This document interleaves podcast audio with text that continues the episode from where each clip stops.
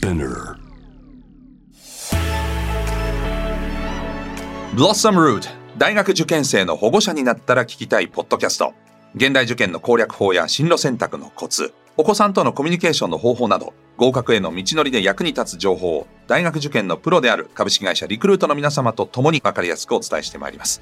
ナビゲーター私サッシャです。さて2回目ですけれども前回に引き続きこの方にご参加いただきます。はい、スタディサプリシーの編集長の中井です。よろしくお願いします。よろしくお願いします、はい。そして今回はもう一方。そうなんです。はい。えっとですね、うちの会社のもうデータのプロ、リクルート進学総研研究員の池内が今回は来てくれてます。はい、よろしくお願いします。池内です。よろしくお願いしますデータのプロお願いしますデータのプロ、ね、プレッシャーですね。いきなり 社内からのプレッシャーがかかりましたけれども、頑張りたいと思います。池内さん普段そのリクルート進学総研でどんなことをやられるんですか？そうですね。あの私メインで担当している調査。あーですね、まあ、まさしく高校生の方とかはい保護者の方、もしくは高校の先生含めて進路を決定するにあたってあのいろいろこう悩んでらっしゃる方いると思うんですけど、そういう方のお向けてアンケートをさせていただいて調査データをこうまとめてうん例えばあの世の中にリリースを出したりとか、はい。弊社の中のあのいろんなプロダクトを作る、商品を作るのに使ったりとか、あじゃあ本当にさまざまな目線のいろんな調査をされてる方あそうです取りまとめてるはい。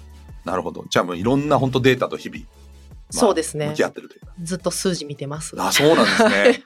その数字の、まあ、近年の変化とかそういうところに聞いていきたいと思うんですけど、はい、まあ、その数字的なデータ的なみところで見ると受験の、まあ、市場とみ言ったらいいんですかね、まあ、受験そのものってそうどう変わってきてるんですか？そうですよね。あの、まあマーケットやっぱ3つぐらい大きく変化ありましてまず18歳人口を大学にはい。行かれる人口ですけど、まあ、200万人からもう今112万人、まあ、半減わあしていますよね。僕ら段階ジュニアだのうん。一番下ぐらいだったんで、まだ数が多いとこだったんですけど、半分ですか？半分です。ええ。なんなら今年生まれた子はもう80万人そうですね。18年後の未来が決まるんですよね、はい。出生数。うん。なのでもう今半分ですというのと、あと大学の数ですよね。はい。は、今何校ぐらいあるかとか。あの、僕らの時に比べてですか？そうです、そうです。ええでも、子供の数が半分になってるわけですから、そうですよね。まあ、まあ、半分とはいきませんけど、4分の3ぐらいに大学の数がなってるのかしら。って思うじゃないですか。はい。前500ぐらいだったんですけれども、今なんと800校弱あります。ちょっと待ってください。1.7倍ぐらい増えてる。そう増えてる。人口半分え。子供半分ですよね。子供半分なんです大学けども。1.7倍。1.7倍になってます。単純に4分の1ぐらいに希釈されてるってことになるわけ希釈されれるんですけど、そこで一つ、あの、あるのは、大学進学率。はい。行く人ですよね。あはい行く人が25%、まあ4人に1人だがったんですね大学行って。た。で、今が6割ぐらい。ええ全然違う。そうなんです。3倍近いんですか？3倍近いんです。なので、あじ人ゃあ口半分、うん学校は300増えて、進学率が上がっているので、大学に行ってる子供の数自体はそんなに変わってないってことですか？そうです。ですけど、まあ、でも減ってますけど、とはいえば人口の方の減少の方が大きいから大。きうんい。そうか。200万人の25%の方がうん100万人の60%より多いのか。そうああ。なので、やっぱり厳しいは厳しいですよね。うん。なので、まあ、受験環境でいくと、はい。やっぱりまず大学が増えたりしているので、うんまあ、調べるっていう意味では、まあ、すごく保護者の方も高校生の方も、はいなんなら学校の先生も、はい。まあ、大変ですよね。選択肢が増えてうんいるので、うんまあ、いろいろな情報を集めるのはやっぱり大変ですし、大学さんからしても集めるのが大変です。大学側もじゃあもう待ってたら来てくれる時代はもう終わっているので、子供が溢れてましたからね。そうですよね そうですよね。えもうね、え入るのもう大変でしたよね。入るのが大変だったじゃないですか。はいだから大学さんもそんなにこうね、頑張って募集をってしなくても、うん来てくれるといえば来てくれる。語弊なく言えば入れてやるよっていう感じだったと思うんですけど、今はそうでもなくなってそうでもないですね。うんはい。じゃあ、本当に大学側も大変だけど、その分、まあ子供たち、親もしっかり、まあなんだろう。えっと、そのリテラシーが上がれば、チャンスは増えるってことですね。あ、そうです、そうです。そうです。本当に、あの、だから大変なんだけれども、やっぱりそこの情報収集であったりとか、うんどういう大学がいいんだろうとかっていうのは、あの、選ぶ選択肢が増えてるっていうのはすごくいいことなのかな、というふうに思いますね。はい。で、あの、前回の1回目の話だと、入り方もいろいろ増えてると。そうですね。改めて大学に行く場合、今高校生の子供がいたとして、どういうルートがあるんですか？その一般の受験までのルートとして。何パターンぐらいある入、入試っていうか入る方法ですか？大学入る方法ですね。昔はほら推薦、うん、うん。はい、一般、うんセンター通じて入る。うん僕の時は今度3つぐらいでしたけど。あ、そうですよね。え我々の調調査の話をさせて、調査上は何で入りましたかって 5, 5つの選択肢にしてます。うん 5, 個5個せ5個の選択肢にしてます。一つはまあ一般選抜って言われるえ一般入試、あ、これ一般入試とか。これ一般入試普通に、要するに受験で受、験で。偏差値いくつみたいな。そうです何点取ったら合格みたいな。そうですね。はいはい。一般入試、はいでもう一つは共通テスト利用入試っていう共通テストを受けて、センターですね。うん。昔のセンターね。昔のセンターを受けて、その点数で受かるか受からないかの判定を受ける。あ、これ大学が、うちの大学に受けたいなら、このとここれとこれの科目受けてくださいって言って、それの点数で提出して受かるっていうパターン。あそれ昔もあったやつですね。ですね。はい。で、この二つは年明けの入試です。はいあの1月超えてからのはい入試になります。元来のやつですはい、ね。元来のやつですね。で、残り3つは、1つが先ほどからで総合型選抜って言われる、一番早い9月からも早いところでは始まっていくような選抜と、はい。あと学校推薦型選抜っていうのがお2種類あるんですね。はい。で、これ1つは公募制って言われる。自分で僕を推薦えしますっていうか、まあこういうこと頑張ってきたんで、学校から、学校の校長先生から推薦をもらって受けに行くっていうのと、ああ、それは学校からの、要するに公認を得るわけね。本当にこう。いうふうにやってきたよってこの子、いうの。をこの子を推薦しますっていうおことで、推薦でいけるのと、はい。もう一つはもう指定校ですね。指定校ね。はい。あ、指定校推薦って昔もありましたね。この5つです今メ、メジャーは。まあ、他にももちろんあの、ふ付属推薦とか、あのうん姉妹校推薦、いろいろありますけれども、ああそうですね。そう、エスカレーターは昔からありますからね。なので大きくやっぱこの5つはあになります。なるほど。でそれのどれに自分の子供が当てはまるか。うんで、例えばこの最初の推薦がダメだった時に一般受けた時に偏差値が足りてるかどうかっていうことも含めて、まあそちらの努力も怠らないみたいなそういうことが大事。大事ですね。だから、あの、今、貧しく売っていただいたので、最近の兆しとしては、年内型って言われる入試も増えてきているので、うん高校生からすると、チャンスが増えたっていう子もいるんですね。まあ、今までだったら、あの、一般しか受けれなかったというか、年明けにしかチャンスがなかったけれども。そこで人生決まって浪人みたいなね。そこで終わったらもう浪人ですよね。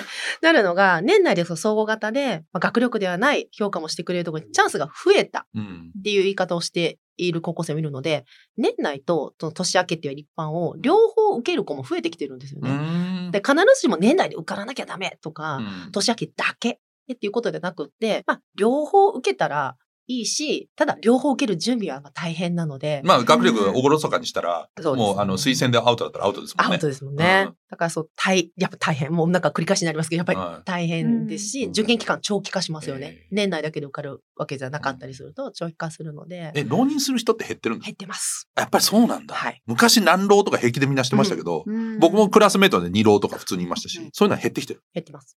やっぱそれだけ、でもそれは可能性が増えてるから入りやすくなってるってことですよね。ね入りやすくなってるっていうのは、うん自分の特性とか個性を認められる入試が増えてきたってことですよね。そうですね。それもありますし、もう単純にこう、18歳人口も減ってきているので、うん入りやすくなっているっていうことはあります、どね。えーだってさっきの話で言うと、その僕らの世代は4人に1人ぐらい大学に行ってたのが、今うん6割行くとなると、うんあの、それもね、中井さん言ってたけど、自分は大学受験をしてないけど、子供はするっていう親がうん日本全国でもかなりの数いるってあこと、ですよね。そうだと思います。ええ本当に。っていうことは、まあ、僕なんかも変化に戸惑って、うんそもそも知らないとなると、より、え、どうなってんのっていう、高校受験と全然違うのって、高校受験はされてると思うんで、そういう親もね。そうですよね。そうですね。全然違うのっていううん感じになってるんですかね。なってますね。ええやっぱりあの、情報、保護者の方もね、第1回でもあったかもしれないですけれども、保護者の方の悩みも大きくて。多岐ですよね、いや、そうなんですよね。ええだからもうアドバイスするのがもう難しいっていう方が大体もう7割ぐらいずっとうちで取ってる調査でいくと、はい。まあ難しい。で、なんで難しいのっていうと、まあ、今回コロナがこういうふうに起きましたけれども、はいでまあ、戦争も起きたりしてますよね、ええっていう意味では、うん同社会が変わっちゃう。うん急に変わっちゃう。っていう意味では、その社会がどう変わるかがもうわからないから、じゃあどこの学部行ったら安泰だよとか、ここ行ったら公務員だから安泰だよっていう世の中じゃないって、親自身ももう身に染みて、このうん。2、3年。終身雇用もなくなって、副業推進になって、みんなこう、転職しながらキャリア上げていくっていう時代に日本もだんだんなってきましたね。うん。なのでもう自分に経験がない上にう、ん。どうなっていくかが本当にわからないっていう意味では、あの、本当に悩んでらっしゃるのかなっていうのはよく聞きますし、思います。そのコロナ禍で、リモートまあ、うちの子供もリモート授業やってて、はい。本当親が大変だったんですけど。あそうなんですね。親大変すぎだろうと思う。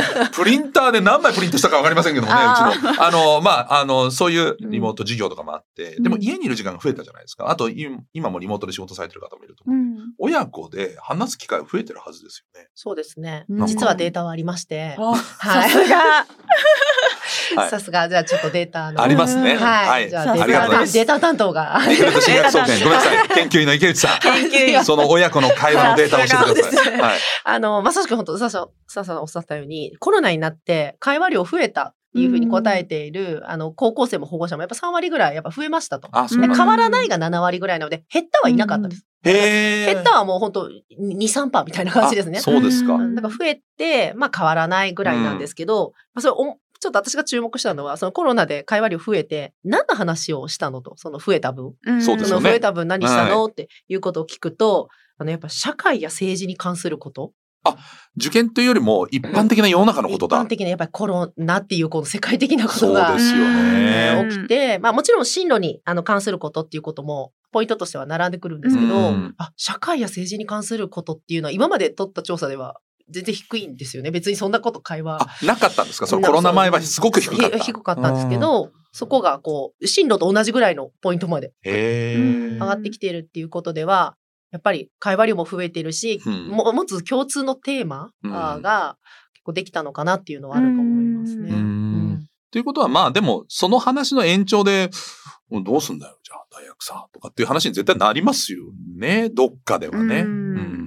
高校生から言われるのは、あの、もう自分で調べるってところで、基本的に WebOC、Web でオープンキャンパス見たりとか、あとは、そうですね、在校生の SNS 見たりとかで、うん。結構自分で調べてる声はコロナによって変わったっていうのは聞くんですけれど、だから多分、話せる環境増えてるから、やっぱり、ね、なんかさ、親としては情報を持ってることが重要かなと思いますね。そうですね、あの、対等に会話できるっていうと変ですけど、うん。会話を効率的にするためにうん。持っていた方がスムーズかなっていうふうには思いますね。うん力にはなってあげたいもんね。でもうんあまりにも違うと思う。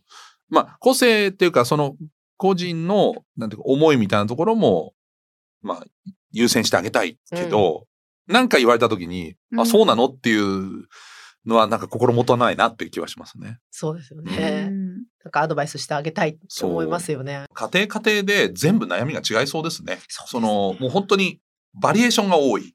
うんそのね、中井さんがおっしゃったような、うん。その、自分は大学の受験してないけど、うんする。ね子供は。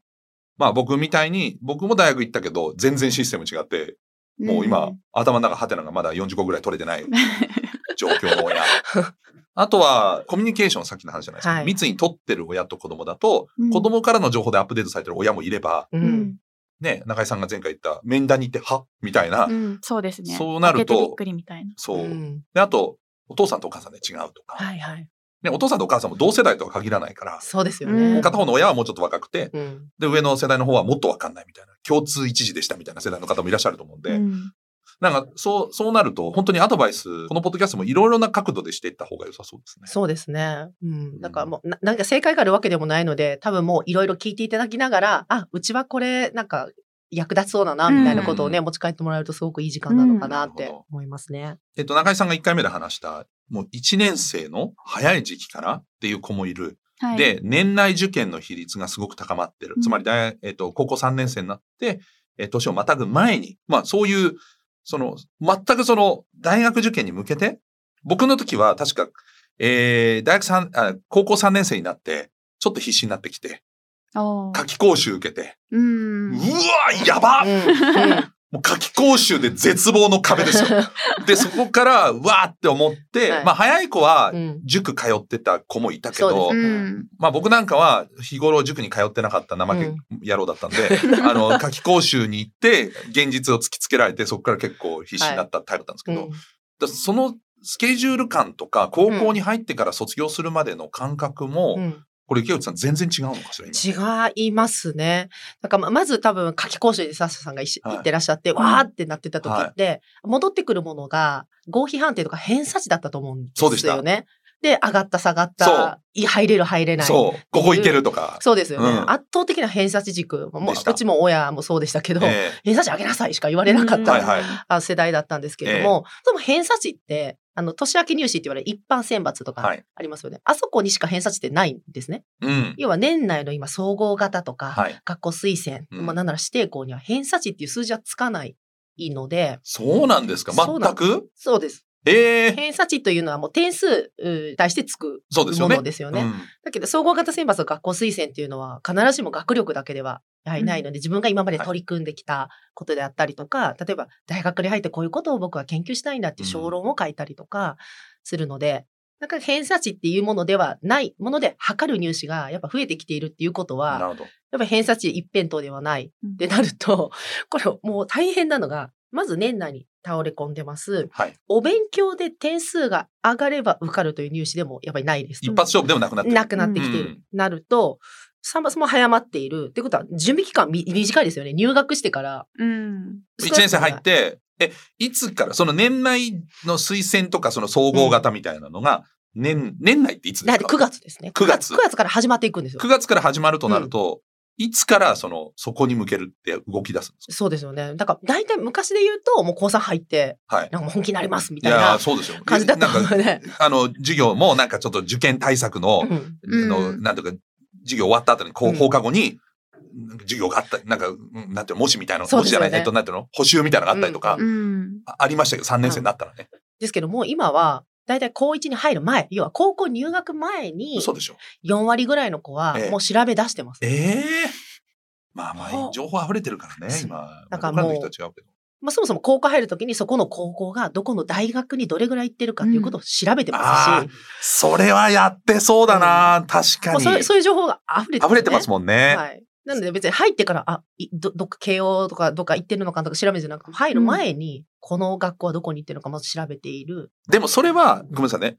今の話で言うと確かに、うん。総合型とか推薦が6割になってくると、その、た単純に学力だったらうん別に自分が頑張ればどこの高校に行ってても、うんその希望の大学には極論行けるじゃないですか。うんだけど総合型になるとやっぱりそのコネクションの度合いって何か絶対関連性がありそうだから、うん関連性の高いところに行きたくなりますよね。そうですね。うんだからまあそのコネクションも、だからもうそれ直結で言うと、高校の学び方ですよね。うんどういうふうに学ばせてくれるかとか、まあどういううー先生がいて、どういう授業があるかによって、受けれる入試が変わるぐらい、うんもう今入試めちゃくちゃ多様化しているので、へで、やっぱ4割ぐらいの子はもう最初に目目処を立てて、ある程度調べ出してますと。うんうんで、まあ、高1入りました。はい。で、まあ、分離を決めて、オープンキャンパス行っていろいろするんですけど、はいもう高3上がるまでに7割弱の子ぐらいは第一志望を決めてます、もうんあどこの大学に一番行きう。たいかここに行きたいっていうのを、もう決めてます。高3上がる前に。早いな早いんです。だから、我々もデータ見てたらびっくりします。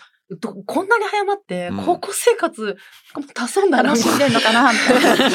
楽しめてないんじゃないか。まあまあうん、勉強のために行ってるわけですからね。うんまあそう、まあそうなんですけど、子供たちも、中井さん賢くなってんの？そうですね。あの、入試を早く調べて、自分はこの方針で行く。だから、えっ、と、課外活動に参加するっていうふうに、ある意味、こう、先回りして、賢く動いてること、あとは、やっぱり、とはいえ、高校ライフなので、楽しいこともうんみんなややりたいんですよ。う文化祭には、やっぱり全力投球したい。体育祭もある。体育祭もある。うんで、部活は、高3年生の先輩が受験のシーズンに入って抜けたら、もう高2の子は自分たちがトップになるから楽しい。みたいなそうですよね。ところで、結構そっちに集中して、高3になってからう、ん。ちょっと後悔してる子とかの話は聞きますね。ああいや、なので、今の差があるイメージです。そうか、今の話聞いてたら確かに部活の話聞いて思い出したのは、うん例えば、甲子園に出てる高校生の球児って、もう、甲子園終わった翌月に、すなんかその推薦とかが、そそうですね。うんうんもう受けるなら、もう本当そうです。バット振ってる場合じゃないじゃないですか。ええそのぐらいのもうタイミングなんですか？いや、そうです。それぐらいのタイミングです。ええはい。だって大体その夏の大会が大体高校3年生のラストの大会じゃないですか。どの部活も。うん。もうやきもきしながらその大会出てるぐらい。ちょっとかわいそう。でもまあそれぐらい本気で、やっぱ甲子園目指すぐらねいやりきれる子ははい。受かると思いますね。なるほどねはいあだからそこが その偏差値じゃないあそうです。と進学のうん。ものの見方っうんていうのが、うんじゃあ何なのかっていうところが、やっぱ親としても知っておきたいですよね。そうです子供、うんうちの子に何が、どの要素があればうん。志望校に行けるのかとか、うん。まあ志望校じゃなかったとしても、うん。可能性が高まるのかっうんていうのは知りたいな。そうですよね。うん。なんか今やっぱり大事なのは、今これだけまあ先ほど繰り返しな社会がどうなるかわからないってなった時に、お勉強がめちゃくちゃできるっていうことももちろん大事ですけど。まあそれは一つの特技ですよね。特技ですよねうんでもそんな時になんか、じゃあ何かが起きましたってなった時に、それを、じゃあどうしたら解決できるんだろうっていう思考力だったりとか、うんまあ自分がじゃあ自ら行動してみようっていう主体性だったりとか、そうなんか自ら動くっていうか、自分で問いを立てるみたいなことが、まあすごく社会的に大事になってきているし、まあそれ大事だよねっていうことは、あらゆるところで話されてると思うんですよ、ね。そういう授業ってでも高校でやってるんですか？あそれが今高校のカリキュラムも変わりまして、ええそういう授業を、えっと、増やしていこうっていうのははい。あります。今年、まさしく今年ですね、2022年度に入学している高校1年生はい。から新家庭入試で10年に1回ぐらい高校でカリキュラム変わるんですね。あ、そうなんですか？そうなんですよ。なので今年の1年生はあの変わっています。10年ぶりに変わった10年ぶりに変わったんですね。で、そのカリキュラムに一つ入っているのは探究学習って言われる、探究学習。習っていう、あの、まあ、もう歴史とかと並んで、はいあの、コマがちゃんえと、あ、そうなんですか？あるものになるんですよ。へえ。そういうもので、やっぱりもう自分が疑問に思ったうんことに対して自分で問いを立てて、まあ自分でどうやったら解決できるかっていうことを、まあれ練習ですよね。それが別にビジネスになるかもしれないです、ならないかもしれないですけれども、そういうことを全員がやっていくっていうへ世の中にやっぱなってきているのでえ。、それは偏差値にしにくいですもんね。そうですね。ううんん。それが受験につながっていくんですか？そう、それを受験につなげていかないといけないですよね。うんやっぱそういうふうに高校がカリキュラムが変わってるのに、うん大学はそれを評価しませんじゃもううんいけないので、うんもちろんその高校側が変わっていっていることに対して、大学側もどうやってその子たちを評価をすればいいのかとか、どういう子に自分の大学が来てほしいのかっていう意味では、大学が本当に今、あの、入試が変わっていってますし、大学からもメッセージがすごく強く出てきていると思うので、うんこの辺は面白い掘りどころだと思います。うんまあでもちょっとこんだけ変化してきた。もう、もうこの前回と今回のポッドキャストだけど、私もだいぶ、あの、まああの、陸上で言うと4週遅れから、まあ2週遅れぐらいまでは減ってきたかなという感じはするんですけど、まだまだ、えー、ちょっとこの、えー実際にキャッチアップできてる、えーとは言い切れないと思うんで、ちょっと今後もですね、お話を聞きながらですね、ちょっとその、いろいろと、えーアップデートして、子供と、まあなんていうかな、ガチンコで向き合えるようにね、うんしたいなというふうに思いますけどもね。えー、池内さんね、今回その、大体その、進学の仕方って5択になってると、はい研究。はいそのうちの、えっ、と、次回のエピソードでは、まあ、いわゆる年明けの、旧来型のうん入試が今どうなってるかっていうことを、えー伺っていくんですかね。国公立と一般入試というところ。これも、まあ、我々の時からはちょっと変化もしてる。してます。ここですら変わってるんですか？変わってます。そう。もう別物として考えて別物ですか？はいはい別物と思った方がなんかうんいいかもしれないですね、受け入れやすいはいものがあるかもしれない。あ、じゃあ、この一般入試に関しては、まあ、昔と変わらないから、まあ、いいやってんじゃないんですね。ここからはやっぱ抑えとかなきゃいけない、親としても。はい。わかりました。こっちが一緒に受験してる気持ちになってまいりましたけども、えーぜひ次回はじゃあその国公立、そして、えー一般選抜入試、えーどうなってるのかを伺っていきたいと思います。ブロッサムルート大学受験生の保護者になったら聞きたいポッドキャスト毎週月曜日に、えーニューエピソードの配信となりますので聞いてくださいスピナーのほか Spotify、Apple Podcast、Amazon Music など主要なリスニングサービスでお聞きいただけますハッシュタグはですね SNS などではえー受験生の保護者になったらこちらをつけて、えーくださいそして皆様の相談、悩み、メッセージも募集しています。宛先は概要欄にあるメッセージフォームのリンクからお願いします。フォローをお待ちしています。中井さん、池内さん、どうもありがとうございました。ありがとうございました。ます。